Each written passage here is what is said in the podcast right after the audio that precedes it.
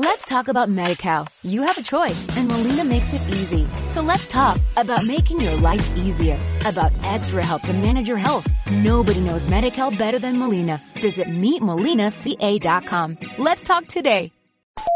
Domingos de 19 a 20 por Radio Universidad. El Escuadrón Nerd. Un programa lleno de infos sobre la cultura pop.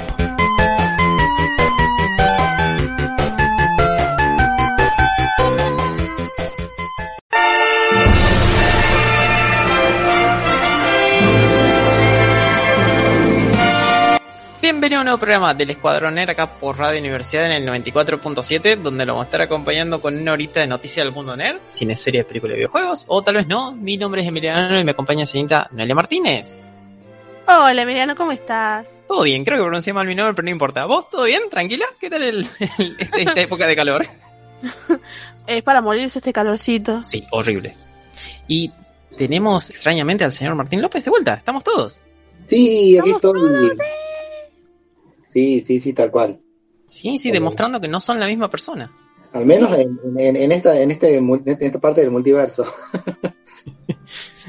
Y bueno, antes de empezar eh, con el- cosas nerd, Martín, ¿vos tenías eh, algún anuncio de la feria? Ahora mismo, ya. Sí, ahora, ya, ya mismo, que estoy acá transmitiendo en vivo y en directo desde la Feria de Coleccionistas. Estamos en un lugar nuevo. Eso quería contarles.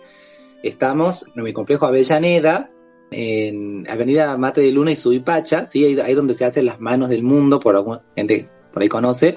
Eh, estamos en este lugar, no se va a suspender por lluvia, como ha pasado anteriormente, porque bueno, es un lugar con techo.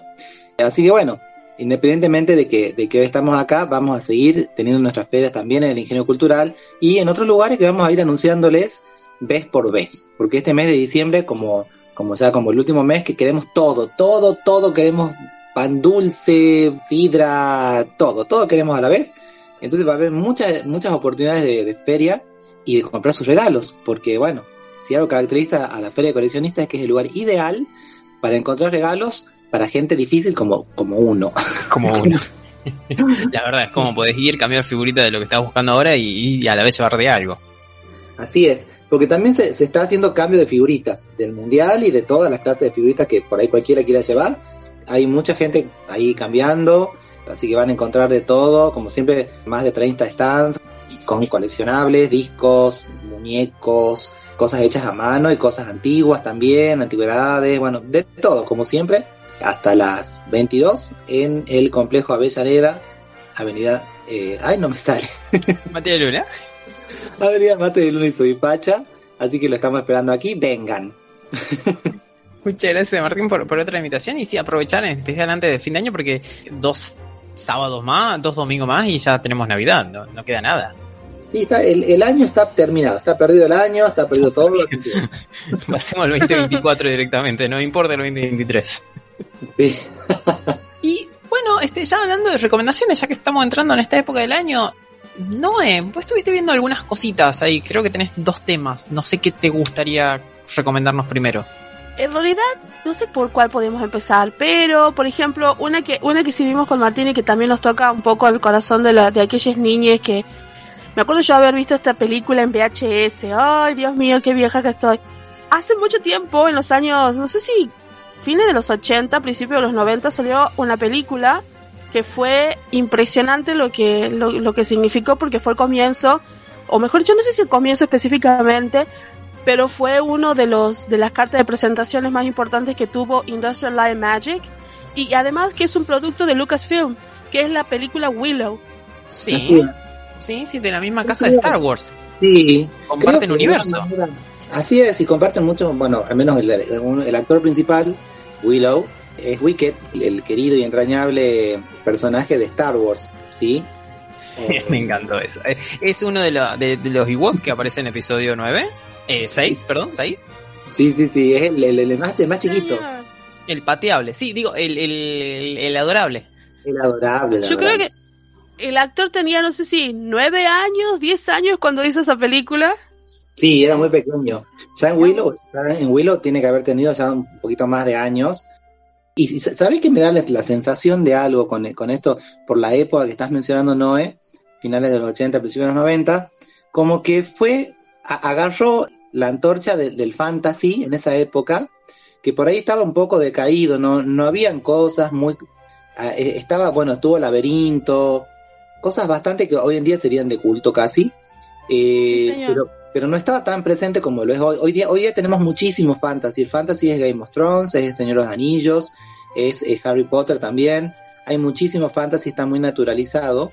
Pero en esa época por ahí no estaba tan presente. No habían grandes sagas en ese, así. Eh, Eran como clase B directamente, el cine de clase B, cosas o, algunas tal vez orientadas como alto perfil, tal vez como lo fueron una esa Conan, pero que el mainstream no, no entraba del todo. O sea, por Conan podía entrar por Schwarzenegger. ¿Cómo? Sí, por Schwarzenegger, más que nada. Pero, después se alejaba porque también estaba esta cosa que vimos en Stranger Things, que ya, te vuelvo a no ver, perdón, para que hable de Willow, que es de. Se perseguía un poquito a esto de la magia, de que los chicos jueguen con juego de dado, demás, como que vimos que la persecución que había en rol y todo eso es como de eh, un lugar complicado que, que tuvo la, ciencia ficción en el cine, más eh, la ciencia ficción, perdón, la fantasía en el cine, más allá que la fantasía en los libros es algo que pegaba bastante y mucho, en especial en cualquiera abajo de 18. Me contaron, yo no estuve ahí, perdón. Sí, yo tampoco no estuve tan, a ver, era, era pequeño en esa época, no, era tan consciente del mundo y que me rodeaba, pero sí podemos decir que lo, lo, lo, más presente que había del fantasy era Disney, o sea, nada.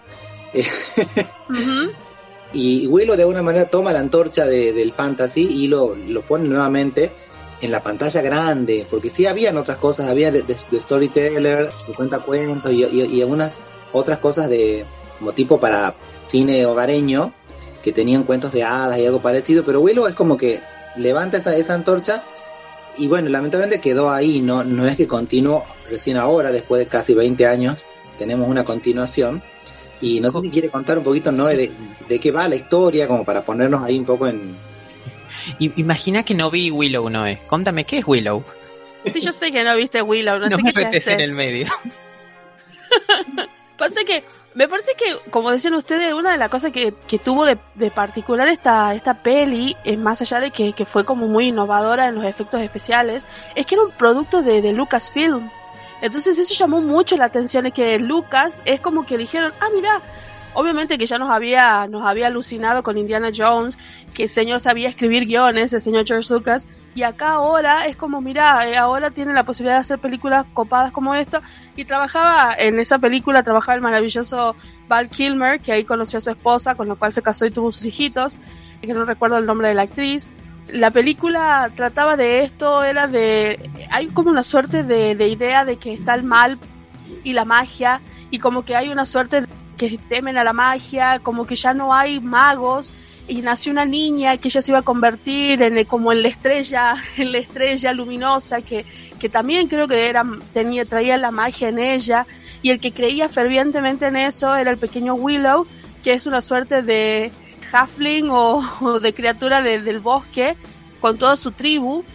Y él le encuentra una bebé muy chiquitita, Elora Danan, y que esa bebé estaba como eh, marcaba, era la elegida, la elegida que, que los iba a salvar a todos. Casi no sé si 20, sino 30 años, capaz 40, no sé si 40, pero 30 y algo de años. 30 años, capaz. Eh, Estamos en la época de las secuelas de, de pelis que pasaron hace mucho tiempo, como la que hablaron hace dos semanas de Ocus Pocus. Martín habló la semana pasada de, Desencantada, bueno, Desencantada del 2007, pero es como empezaron a. El efecto nostalgia está de vuelta. Bueno, eh, hablamos de Andor, de Star Wars, que, sigue estando eh, el efecto nostalgia hace mucho tiempo, sí. Sí, y en la película, bueno, en Willow, las fuerzas del bien y del mal entran en juego. Eh, hay muchas cosas bastante, mm, digamos, parecidas a lo que es el juego de rol. O sea, las, las quests en el juego de rol. A una persona se le, plantea un, desafío, una misión. En el caso de Willow, él, los hijitos de él encuentran a esta bebé en el río. Ella es salvada porque la, la, cosa es que la, la bebé, la, la, villana de la historia, Bad Morda, algo así, la, la quiere matar para perpetuar su, su, poder. Tiene que matarla, ¿no? O al menos enviarla a un plano así demoníaco. Entonces la salvan, va y se pierde en un río, eh, tipo Moisés. y la encuentran los niñitos, los hijitos de Willow, y eventualmente él descubre a través de, distintos emisarios de la magia que tiene que que protegerla y que llevarla a un determinado lugar para que ahí viva protegida por un rey y una reina en, otro lugar y desarrollarse y crecer y finalmente derrocar a esta, a esta emperatriz o esta reina malvada, que bueno, que era una hechicera así terrible y muy, muy, muy oscura. Entonces bueno, empieza la quest y va conociendo personajes, va conociendo, como en toda quest, se van sumando otros jugadores.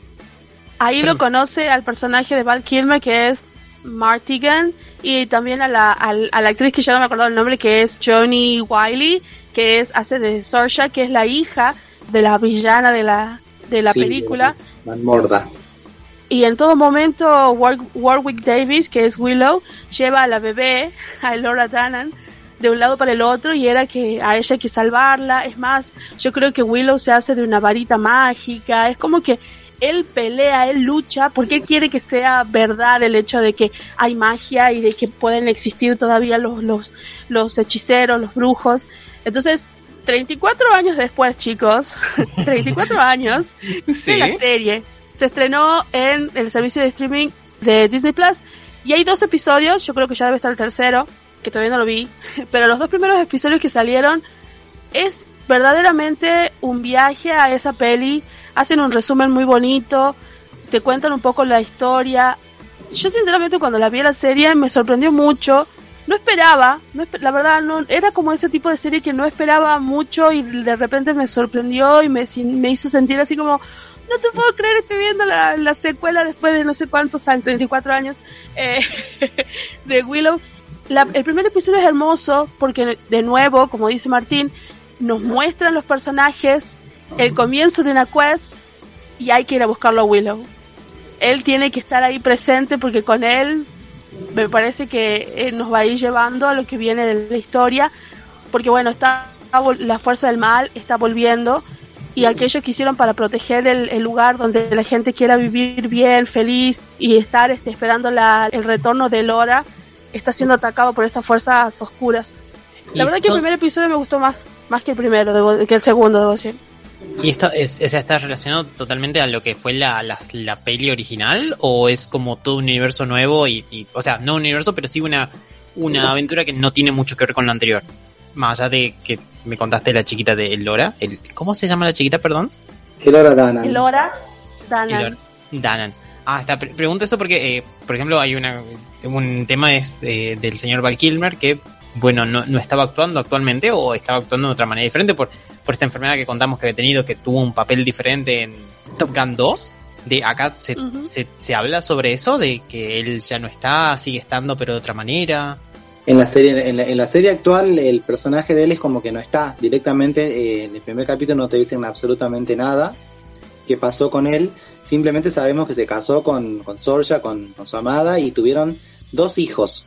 Ahora, el personaje de alguna manera vive en sus hijos. Los, dos, hijos, una, chica y un chico, tienen de una forma las características de él, de su personaje y, un poco también de la madre, que era una guerrera así muy, muy fiera. El hijo es así todo encantador y, y un poco mujeriego, como también lo sería él en su juventud. Y la hija es como muy rebelde, muy rebelde, muy, muy guerrera también, muy buena espadachín, otra característica de él y seguramente esto está así porque, bueno, todos sabemos, como ya creo que lo dijo Noé, que mm, es muy difícil que vaya a aparecer Val Kilmer por cuestiones de, salud, más que nada, del actor. Entonces, este, bueno, no perdemos la esperanza de que, de que haga un cameo al menos. Y ya en el segundo episodio, sin spoilear, les, les, puedo decir que, bueno, un poco se revela dónde está Matt Martigan qué está haciendo o, qué se cree que está haciendo, porque los hijos creen que él se fue y que los abandonó, básicamente. Ciertamente también el Hora Danan no aparece por ningún lado, no saben dónde está, aparentemente la escondieron, ni siquiera ella sabe dónde, que es el Hora Danan, donde ni siquiera sabe dónde está, iba a decir. sí. Pero bueno, los hijos de Matt Martigan creen que él se la llevó y que por lo tanto la, la prefirió a ella antes que a ellos, unas cuestiones así medio familia disfuncional. Pero de a poco van descubriendo que no es tan. claro. Pasa que también algo que me pareció bastante lindo es que siguieron acrecentando la leyenda que el, que el, mismísimo Moss Mardigan había creado de sí mismo porque por ejemplo algunos dicen de que bueno de que él se fue y los abandonó en cambio la esposa dice de que él se fue en una misión porque él era así que su espíritu era medio indomable también que se le había llevado a la pequeñita a la pequeñita llamada Elora porque en realidad ellos la protegieron para que nadie le haga daño. Y eso también es parte de la, de la historia que también no queremos spoilear. Pero como dice Martín yo creo que en algún momento algo se dirá algo pasará porque el personaje era muy importante. Y sí, ambos hijos tienen como características, la verdad que los actores que buscaron se parecen muy mucho a Val Kilmer, eh, yo creo que no son, no son ninguno hijos de él, pero los actores son bastante parecidos y me gusta mucho eso, creo que son mellizos, en el primer episodio los secuestran al varón de los mellizos esto porque es un hombre y una mujer y este van en búsqueda de eso y van a buscarlo a Willow. Y bueno, y ahí empieza, te empiezan a mostrar diferentes realidades de cada uno de los personajes que están en esta quest. Y te empiezan a contar cómo es el mundo este, que tal vez no se lo vio lo suficiente en una película. Y capaz que ahora acá en la serie nos van a mostrar. Se agrandó el mapa, chicos. Tiraron los dados, se agrandó el mapa. Entonces hay más lugares para ir a ver. Sí, ciertamente. La película no tenía grandes pretensiones en su momento va, yo no sé si, si, ha tenido algún tipo de continuidad, verdaderamente no, me, no me he informado. Si continuó, seguramente habrá continuado en cómics y, cosas parecidas, pero no, no en la pantalla grande ni tampoco en series. Es una película que tiene, o sea, no, no demasiados efectos especiales, solamente los suficientes y los adecuados para la época. Poco diría yo si se considera que es de, de Lucasfilm, pero bueno, era otra cosa, no era Star Wars. Por ejemplo, cuando finalmente derrotan a la, a la villana en la película, estoy hablando, ese efecto así de, de, de, como que se, se, destruye y, y, se, y se evapora en una nube de, fuego y de humo, te diría que es hasta mejor que el de Voldemort, transformándose en papelitos. Mira, sí. Sí, no sé, era como más impresionante. Bueno, es que eh, la, gente esta de LucasArts o Lucasfilm en realidad eh, se encarga también de, tratar de hacer muchas eh, miniaturas y hacer ¿cómo se llaman los muñecos? no se llaman muñecos, perdón. ¿Animatrónicos? Eh, sí, animatrónico, o por lo menos hacer los diseños ah. de, de, de, como cada, cada cosito, cada bicho que había, como trataban de hacer todas las cosas de manera práctica, onda de, bueno, le demos los efectos especiales, lo que realmente sea necesario. sí.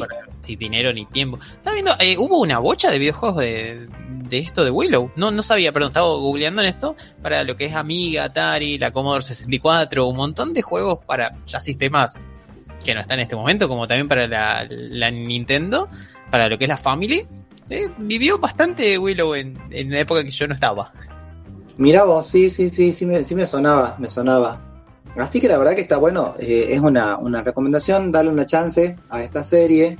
Bueno, como dice 9, va, va, la van subiendo de a poco, lo cual también nos permite ir de a poco disfrutándola no, no enviciarnos de una sola vez, como, como algunos hacemos. Yo no. Esa gente que hace esas cosas, ay Dios mío.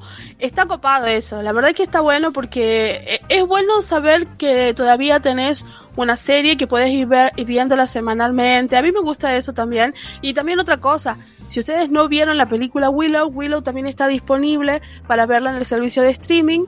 Así que si quieren dar un pasar y, mirar la película y ver ahora la serie, háganlo porque está bueno eh, el, hecho de ver eh, literalmente cómo pasó el tiempo entre la, la peli y la serie, entre los personajes y demás. Y un dato así como un poco curioso, el actor que hace de Willow, que él le puso muchas fichas a este proyecto, casi como es que su proyecto, como proyecto personal y se sintió muy contento y le gustó el hecho de que hayan sacado gente así como muy joven y gente que ni siquiera había nacido cuando la cuando la peli salió y que más o menos tienen un poco la reacción que tiene Emiliano. Ellos hicieron la presentación y él como que peleó mucho para que salga, así que la verdad que tiene un poco de comedia, porque él, él es comediante también, eh, y está bastante linda, por lo menos me gustó mucho, me gustó la, la idea, los personajes, y quiero saber qué es lo que va a pasar, quiero saber qué va a suceder con el, el Aura ahora que ya está aquí de nuevo, entonces quiero saber qué va a pasar con la magia y con todo eso, así que totalmente recomendable, vean la peli si quieren, pero yo pienso que pueden ver la, la, serie sin necesidad de ver la peli, porque yo creo que también... Sí. Sí, está pensado de esa forma también, pero está todo disponible en el servicio de streaming y semanalmente se va a ir estrenando un episodio. No, no son muchos, ¿verdad? Eh, eran 9, 10 episodios, perdón, 8, 10 episodios, no, no era más de eso lo, lo que está planeada la serie. Yo creo que era cortito, sí. No me acuerdo cuánto ahora, pero sí era corta, no iba a ser muy, muy larga. Hay una gran recomendación, la verdad, le voy a prestar más atención de la que le había prestado antes a Willow, ¿no? Eh? Muchas gracias. Espero que haya paz. Con los videojuegos te entra, me parece. Puede ser, puede ser un buen lugar para entrar también, de buscar más que nada por los retro. Sí. Totalmente. Y tenemos algo más. Cuéntenme, Dale, dale. por favor, ustedes personas que vieron tanto Dark como esta nueva serie de los numeritos que siempre lo cambiamos, dislexia entre el número. es como las sidras esas que no sabes cuál es cuál, porque viste que hay varias sidras con el con la Con números, sí. ¿Por qué me lo hacen difícil? Gente, más si me hacen un encima- alcohol con números, ¿qué le está pasando? Y la gente, son años, ¿no? O sea, son números que representan años. Y, la- y la gente te dice, no, porque la 1888 es más rica que la 1830 y no sé qué. Y vos decís, ay, por Dios, no sé cuál es cuál. ¿Qué están hablando? Después, ¿no había un Fernet también que se llamaba por ahí? Creo que sí. Ay, tremendo. Sí, Basta, bueno, gente. estamos, hablando de, de una serie, eh, voy a decir alemana, más allá que no es del todo alemana, pero gran parte sí, es 1899. Es la nueva serie, voy a decir, de los creadores de Dark, esta, sí, serie 100% alemana, que llegó a nosotros por el servicio de, de Netflix, que era de tres temporadas donde había tres líneas temporales al mismo tiempo sucediendo y era todo un quilombo porque teníamos la versión presente de los personajes, luego el pasado, luego algunos personajes estaban en el futuro, algunos no, porque algunos la quedaban en el medio. Era complicado de seguir, honestamente, y era un poquito densa, porque... Poquito. Sí, no porque era... Un poquito Sí. difícil, digamos, a decir. Na- nadie te spoileaba nada porque nadie entendía nada. Exactamente. es como un océano dulce de leche. Está destinado para algunos, no para todos. O sea, no lo digo como, como algo bueno, sino que como es complicado. Bueno, eh, llegó esta 1899 que tiene algunas cosas parecidas. Solo vimos hasta el momento tres episodios. Así es. Tiene algunas cosas parecidas de... Nos presenta un elenco grande. Hay como 10, 15 personajes, más o menos importantes, no sabemos. Y acá lo, lo importante o lo interesante es que no sucede en un pueblo, como sucedió la otra, como sucedió Stranger Things, que también es una serie parecida, sino que sucede Sí. en un barco. Sucede en un barco y sucede en una época. No estoy seguro si, si el año, que, que será el que, el, que- el título nos está, nos está diciendo, pero podría ser porque esa época así, onda Titanic, onda um, Turn of the Century, cambio del siglo, en Sí, el ese- cual es un barco que está haciendo el recorrido entre Europa y Estados Unidos, un transatlántico, como ustedes saben por las películas, porque de otra manera no sé, o por, por los libros de historia, los viajes en, en esos duraban meses, duraban muchísimo. Hacer un viaje desde Europa hasta América en barco. La no gente todos iba- llegaban. no todos llegaban, la gente iba en distintas clases. Esto ya nos, nos lo enseñó la película Titanic. Había la clase, la, la primera clase, que iban así divinos y, y- y muy felices, como de fiesta eh, todo el tiempo, como en un crucero. Y después estaba la, la- las clases inferiores, que iban muchas veces en, en- en condiciones terribles, muy, muy, muy, muy paupérrimas, y que, como dice Emiliano, muchas veces no llegaban porque se enfermaban por las condiciones de viaje. Realmente llegaban a América muy mal, iban a, a cuarentena cuando llegaban a América. Pero bueno, nada de esto no, nos muestra la serie. Simplemente van, van en un viaje, en un barco, que es un barco alemán. Vamos a ir contando algo de la serie que no- nos dicen que esta empresa alemana ha sido comprada por capitales ingleses y los barcos han sido obviamente eh, refaccionados, qué sé yo, antes del viaje. Y digo, ¿por qué digo los barcos? Porque todo el tiempo están contando que hay más de uno. O sea, ellos van en un barco, un barco muy grande, así Titanic, y hay otro, hay otro barco que evidentemente como una especie de barco gemelo de este que también va por su ruta, ¿no? Sí, En- los protagonistas van en este barco llamado El Kerberos. Sí, Sí, o también Cerbero, que era este, mitología, lo que estén conocido con mitología griega, es como de, "Mm, ¿qué significará esto? Bueno, eh, y el barco anterior, el que viajó antes que ellos, que todo el tiempo en la serie nos están haciendo referencia a dos cosas. Ah, en primer lugar, hubo un barco que se perdió antes del que iba en ellos, que era llamado el Prometheus. sí. Sí, se perdió ahí nomás, como una, una o dos semanas. No, perdón, miento, Sí. se perdió unos meses antes. Y la otra cosa que todos nos mencionan, pero absolutamente todos los personajes, es que todos quieren escapar de Europa por alguna razón y llegar a una vida nueva en América. Sí, tal cual. Como que están dejando algo atrás en Europa. No sabemos bien qué, algunos de a poco vamos sabiendo, vamos viendo qué es lo que dejan atrás. Quieren llegar a América a toda costa y en eso que van, como ya nos tiene acostumbrada la gente de, Dark, suceden cosas así medio inexplicables, medio, al menos a primera vista inexplicables, rozando lo paranormal también y lo psicológico también, lo, que no sabes qué es lo que está pasando y qué es lo que está simplemente en la mente. De hecho hay una, hay una parte que uno de los personajes le, uno de los personajes es una doctora que estudia el cerebro humano.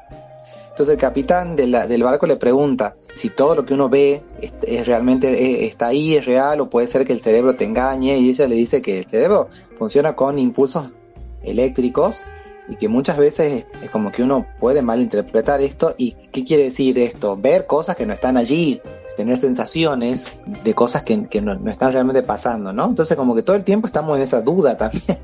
Sí, sí, para la gente que haya visto Dark tiene algunas cosas en común, como que, bueno, tenemos un elenco grande. Y tiene esto también de que va haciendo como que un poquito de foco en cada uno de los personajes, porque en el primero y parte del segundo seguimos un poco más a esta doctora, de que nos entramos también que tiene un secre- secreto extra que ella va en el barco por alguna razón, sí, pero también va en el barco porque perdió a alguien que iba en el otro barco. Esto no es tanto un spoiler porque sale en los primeros minutos casi de- del episodio. Sí. Ella, bueno, está viajando ahí para investigar algo. Es como, espera eh, meterse en algún momento en la oficina del barco, en la oficina de, de América para investigar. No, no nos cuentan bien. Tenemos la, la motivación de necesito saber qué le pasó a mi familiar que estaba en el otro barco. Sí, Eh, vemos los prejuicios que hay hacia ella, obviamente, porque es una mujer y es doctora y está en 1899, aparentemente.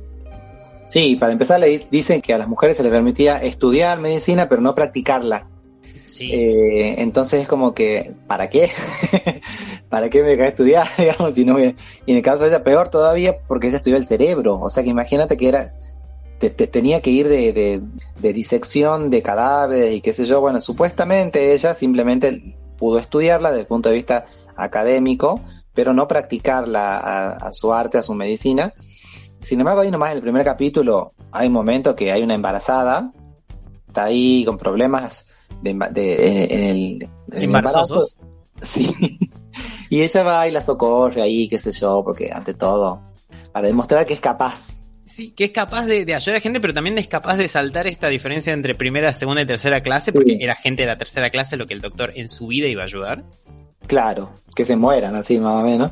Sí, y va y lo socorre. Encima hay una cosa muy interesante de la serie, muy interesante debo decir, que es- está en varios idiomas. Y con esto que quiero decir, todo me- pero ta- tarado, todas las series están en varios idiomas, podés elegir el idioma. No, el idioma original de la serie son varios idiomas. Hay personajes que hablan en inglés, hay personajes que hablan en alemán, hay otros que hablan en chino, hay quienes hablan en francés, algunos hablan en polaco y esta en gente español. en español, lo cual nos, nos alivia mucho por ahí para poder entender, porque de verdad estas series son complicadas de entender y cuando uno está con, con- con idiomas que, que ni siquiera podés agarrarle ni un hello, es, es un desafío. Pero, eh, y después la- esta gente que, que te contaba, la embarazada de tercera, de tercera clase y todo demás, no sé bien si hablan en finlandés, hablan en un idioma así medio de, de Europa del Norte, que no te lo estoy detectando bien todavía, no me he puesto a investigar, pero eh, son de algún país así de Europa del Norte, onda, como te digo, Finlandia, tal vez de Noruega, no sé. Son Sí. todos rubios así, y muy, muy creyentes. Sí, la, la verdad que sí. Aparte, de- es lo mismo que nos presentaba Dark. Cada personaje, cada grupo viene con su creencia, con su manera de vivir y vemos el choque con los demás. A veces positivo y a veces no tanto. Y Sí. hay un pequeño eh, elemento que vamos a contar. Es que, bueno, había un barco perdido, ¿verdad? Eh, Sí, El barco perdido lo encuentran en el primer episodio. lo encuentran ahí a la deriva, digamos, entre comillas, porque un, ¿qué barco? Un semejante barco, no es un barquito así nomás. ¿Cómo lo encuentran? Reciben una, una llamada de, de auxilio, o sea, un SOS, tiqui tiqui tiqui tiqui tiqui, tiqui tiqui tiqui. Bien. Así. Acuden, pe- porque vieron que en, en las películas no es que recibimos una llamada, vamos, no, no vayamos, dicen primero, y nomás de entrada ya tienen, ya tienen sospecha, pero van igual. Y cuando llegan al barco, oh sorpresa que se apaga eh, la llamada de emergencia. Es como diciendo, ya está, ya llegaron, la, la, la apagamos.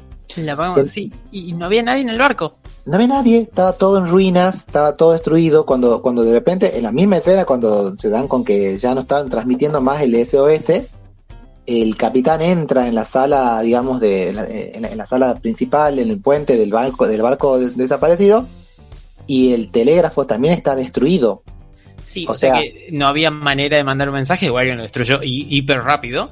Y claro. son, son esas hermosas cosas que, que tiene eh, la cabeza de estos dos creadores, que es ¿Lo que acabo de ver es literal? ¿O pasó, como decías vos, de, en la cabeza de alguien? ¿O había alguna droga o algo afectando? Porque la gente esta nos pone, obviamente, sociedades secretas, o lo que parecen ser sociedades secretas, porque empezamos a ver que en todos lados hay triángulos. Empezamos a ver formas que la, la gente, eh, donde están los nombres, los números de la puerta, perdón, la alfombra, el logo de la compañía, todo tiene un cierto logo. Que... Y si te fijas también eh, en los aros de de la chica francesa, está el, el, mismo logo en el kimono de una de un personaje que anda con kimono. Sí.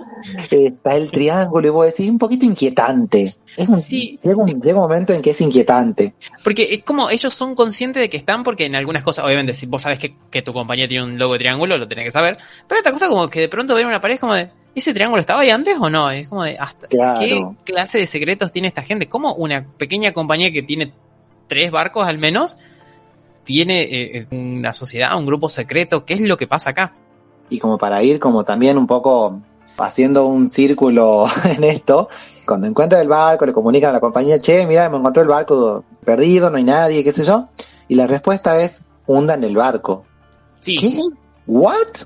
O sea, ¿por qué? Y no ni siquiera quieren saber qué pasó, nada, hundan el barco. Esa fue la respuesta de la, de la compañía náutica. Rarísimo y como les digo, bien, bien inquietante. Una serie bien de, de una imagen muy eh, oscura. Nosotros tuvimos que apagar las luces como para verla tanto en ambiente como con claridad. Porque si no, la, la, luz de, la luz de la habitación competía contra la luz del, del televisor.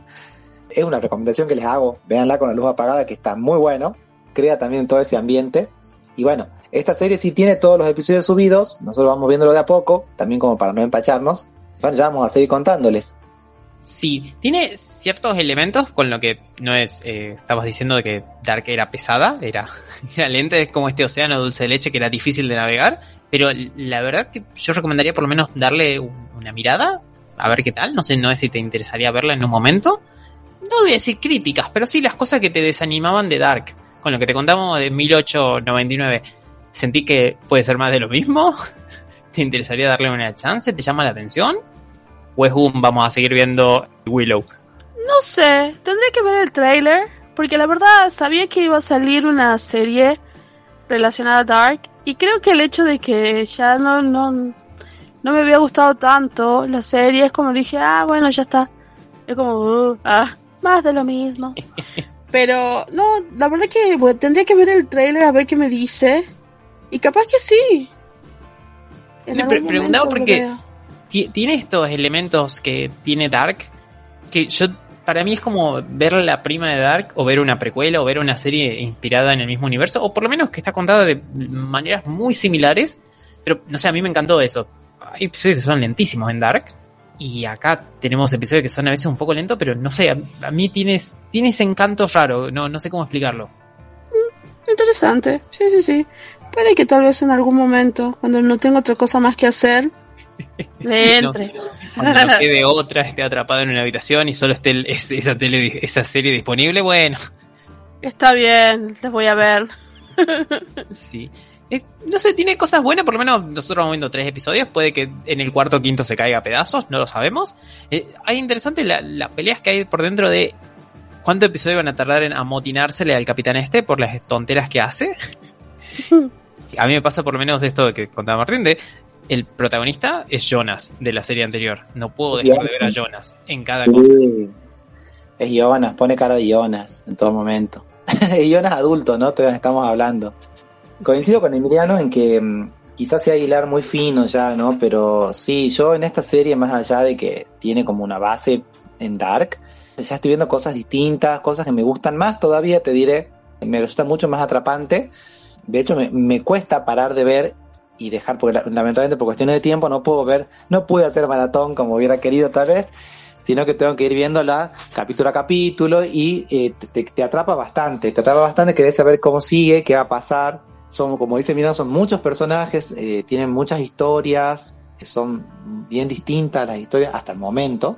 Y la ambientación creo que es lo que la, diferencia más de Dark todavía, porque en Dark todo, en su mayor parte sucede en una época más bien actual o en los ochentas. Eventualmente sí hace saltos temporales más fuertes, pero la mayor parte sucede en el presente y en los 80.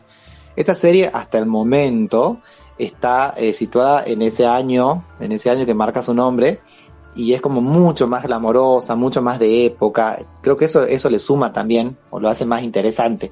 Sí, aparte de tener a gente de, de otros lados, porque vos antes tenías en, por Sí. ejemplo, en esta eh, Dark, todo era parecido, ¿no? Vamos a decir que, que le falta sabor a, a los alemanes, pero eh, acá vemos esa diferencia de gente como lo que son la parte de la geisha se, se interpreta en cierta manera, como más reservada, los que son españoles, básicamente es un caos cada cosa que hacen. Sí, tal cual. Y tiene Eh. un poco más de variedad por eso.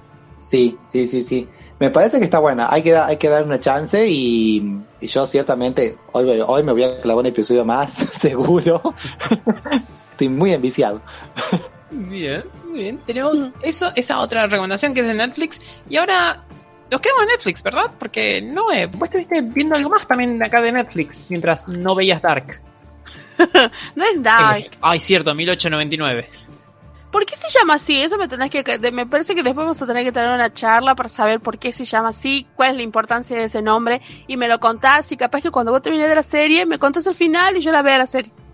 Vamos a tratar, yo espero que lo digan en algún momento. Yo creo que es el año, honestamente, como decía Martín.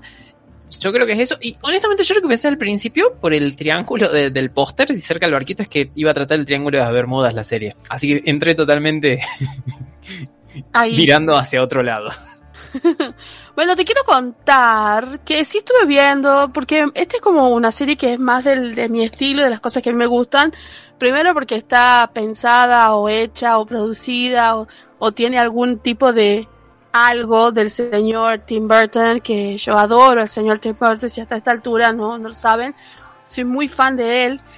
Salió, o por lo menos hace, hace rato que se sabe que él quería y tenía las como las manos puestas en lo que es la, la familia Adams, que para acá se llaman los locos Adams, pero es la familia Adams.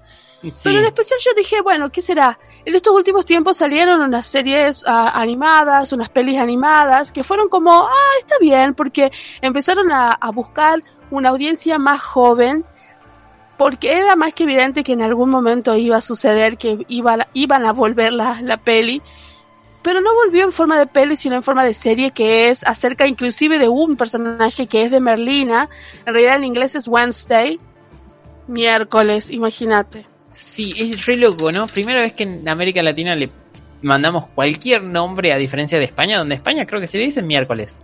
Es terrible, la verdad que eh, los españoles sí la llaman miércoles, nosotros le decimos Merlina. Creo que le dimos un, los latinoamericanos le dimos un, un nombre un poquito más agradable que inclusive es más llamativos que miércoles. Pero bueno, la historia es acerca de, de Wednesday. Ella fue expulsada de una escuela que iba junto a su hermano Pericles, que en inglés no me acuerdo cómo se llama su hermano. Y bueno, tiene que ir a una escuela y la mandan al instituto Nevermore, que está básicamente relacionado a los cuentos y especialmente el poema de, de Raven o el cuervo de, Edgar Allan Poe. Y la mandan ahí y empieza a conocer una serie de personajes que son muy peculiares, onda, hay este, hay medusas, sirenas, hombres lobos, videntes, una suerte de, de monstruos que se llaman Hyde y cosas así, que son como, dent- son todos personajes dentro de la literatura victoriana de terror o la literatura fantástica, lo cual está maravilloso. Eso es algo que, que me gustó mucho porque está más relacionado a libros de terror que sí en sí películas. Ponele, más que el cosas más mitológicas. Eso me gustó mucho. La historia es muy linda, son oh, creo que ocho episodios nada más, de casi una hora, 50 minutos. Cuenta la historia de, de, de Wednesday y básicamente siguiendo el espíritu de, las de los cuentos de Edgar Allan Poe, es como una suerte de detective porque trata de resolver un crimen o Sí. varios crímenes. Es hermosa la serie, a mí me encantó. tiene cosas muy hermosas, estéticamente, visualmente, eh, es muy bonita, te intriga todo el tiempo, eh, los personajes son muy interesantes, las actuaciones son impecables.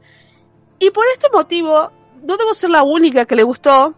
Es más, la noticia que yo les traigo en general es obviamente les recomiendo que vayan y la vean, está en el servicio ya disponible, el servicio de streaming de, Netflix, es que se convirtió en la serie más vista, más reproducida. Ya. Sí. Está loco, o sea, eh, yo vi la noticia en un momento que un fin de semana había desbarrancado un, eh, un récord que tenía Stranger Things. Ahora no sabía esto, que fue pasó por eso y todavía mucho más allá. Imagínate, dice que rompió el nuevo récord en la que en realidad es un récord de audiencia, está dentro de las cinco series más vistas de Netflix en todos los tiempos. Básicamente pasó de...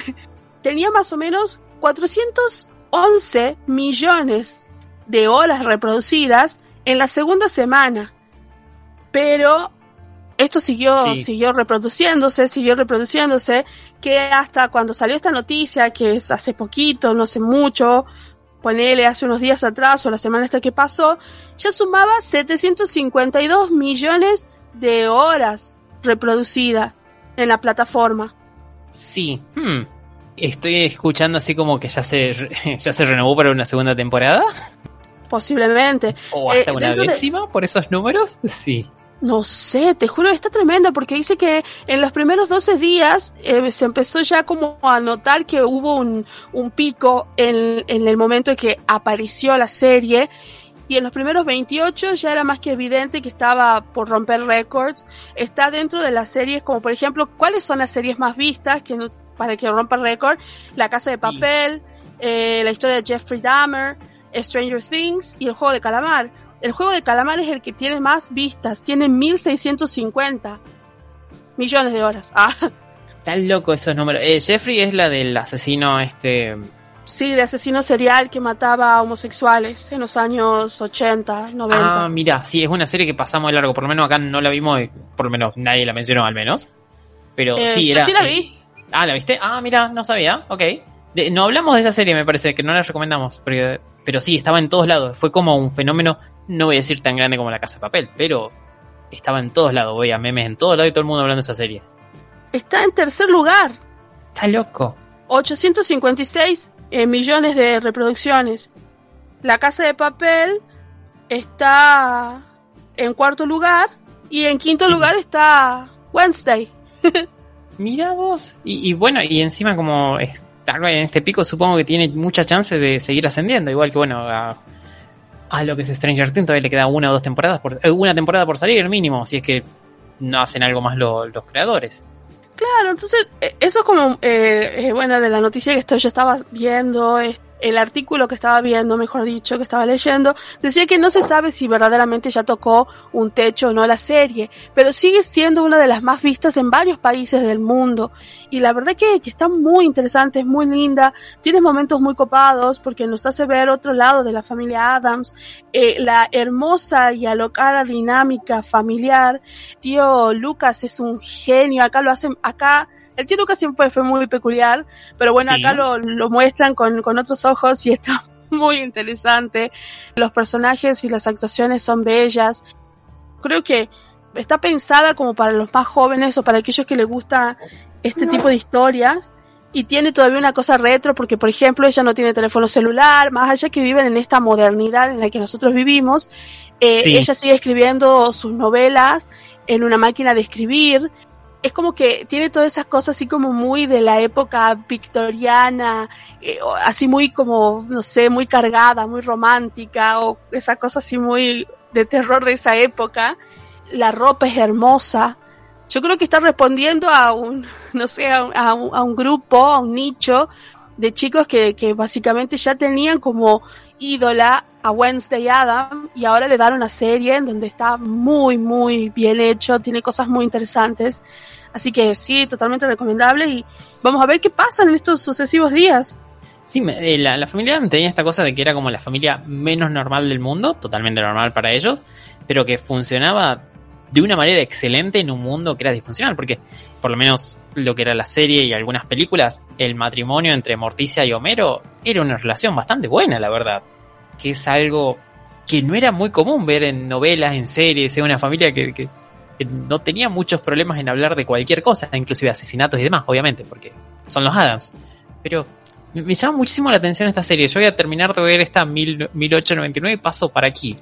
La verdad que sí, está muy buena, me parece que te va, te va a gustar porque tiene muchos guiños a la literatura, eso es algo que a mí me gustó, por lo menos yo lo noté bastante, y está bastante bien hecha, te puede no gustar la familia Adams, pero está muy buena y te digo la verdad, que tal vez es algo que a muchos, no sé, les agrade, tal vez les gusta o no Tim Burton, pero es una serie que sí tiene el espíritu de muchas de las obras que él hizo, pero no del todo, no tan marcado como tal vez algunas otras obras que él hizo, que en donde vos notás la presencia de él. Acá sí la notás, pero tal vez es, es un poco imperceptible comparado con, no sé, Beetlejuice o comparado con, con películas hasta el propio Batman, ponele, o Sleepy Hollow.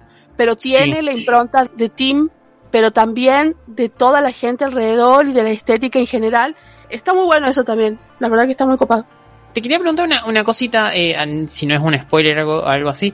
Te había anunciado en un momento que Cristina Ricci iba a estar, luego no se había revelado un papel. Eh, ¿Está bueno lo que ella hace? ¿Hacen referencia a que en algún momento ella había sido una Merlina anteriormente? ¿O, o no? ¿O eso se toca de otra manera? ¿O, o es fundamental para la trama? Es fundamental, es fundamental para la trama el personaje de, de Christina Ricci. Sí tiene algunos que otros guiños, tal vez así como muy sutiles, pero más que nada lo que ella hace es, es genial, es muy copado. Es muy, muy copado. Sí. Ok, eh, uno, no, no spoilearemos esto porque está interesante para descubrirlo. Sí, la verdad que sí. La verdad que sí, es genial.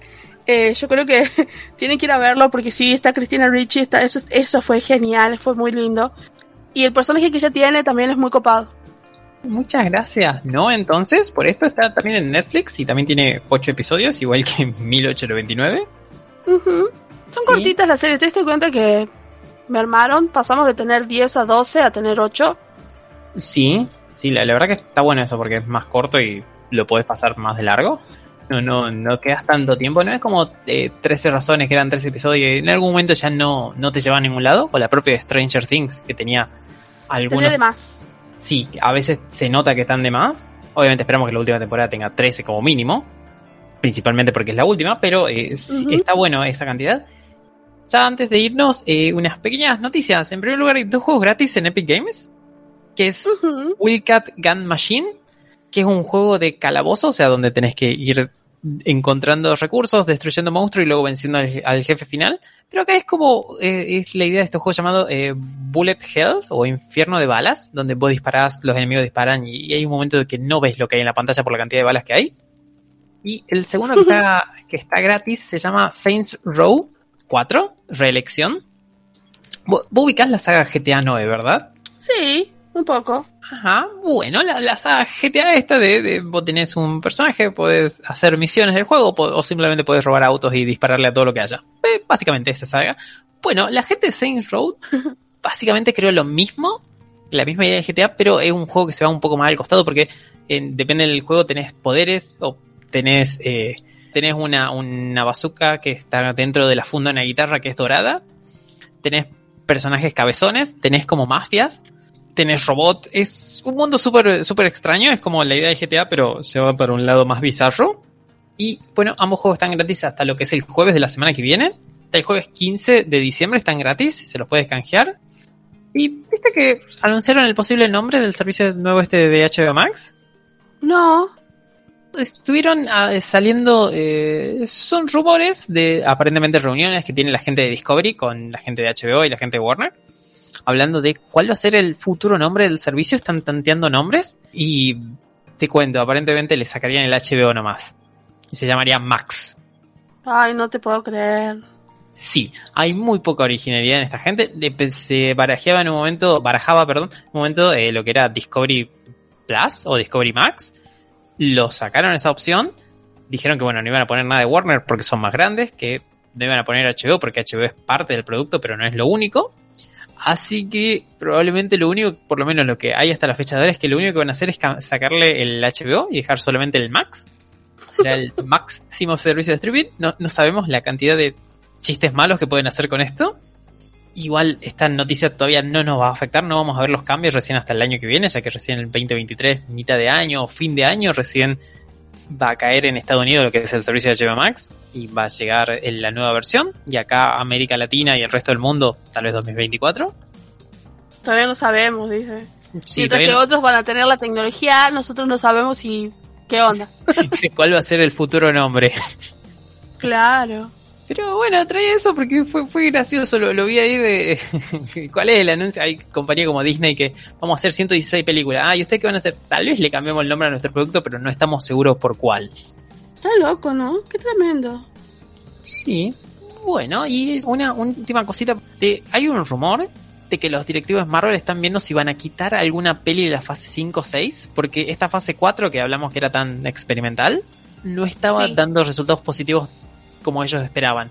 Porque de estas 5 o 6 pelis y, series, por lo menos de las pelis, de 6 pelis que salieron en estos últimos años, Spider-Man 3 y Black Panther 2 son las únicas que tienen comentarios absolutamente positivos, tanto en Rotten Tomatoes como en redes, mientras que las otras tienen generalmente del 60% para abajo la aceptación.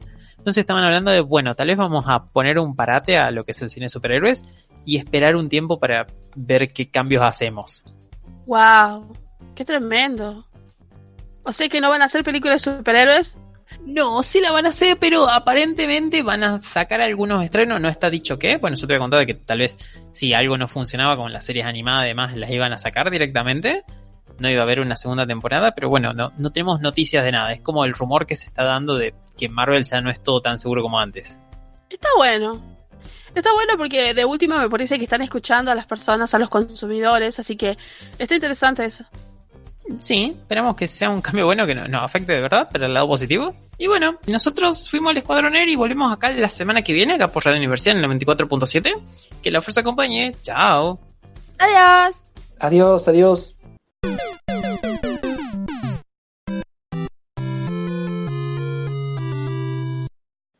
Let's talk about MediCal. You have a choice and Molina makes it easy. So let's talk about making your life easier, about extra help to manage your health. Nobody knows MediCal better than Molina. Visit meetmolinaca.com. Let's talk today.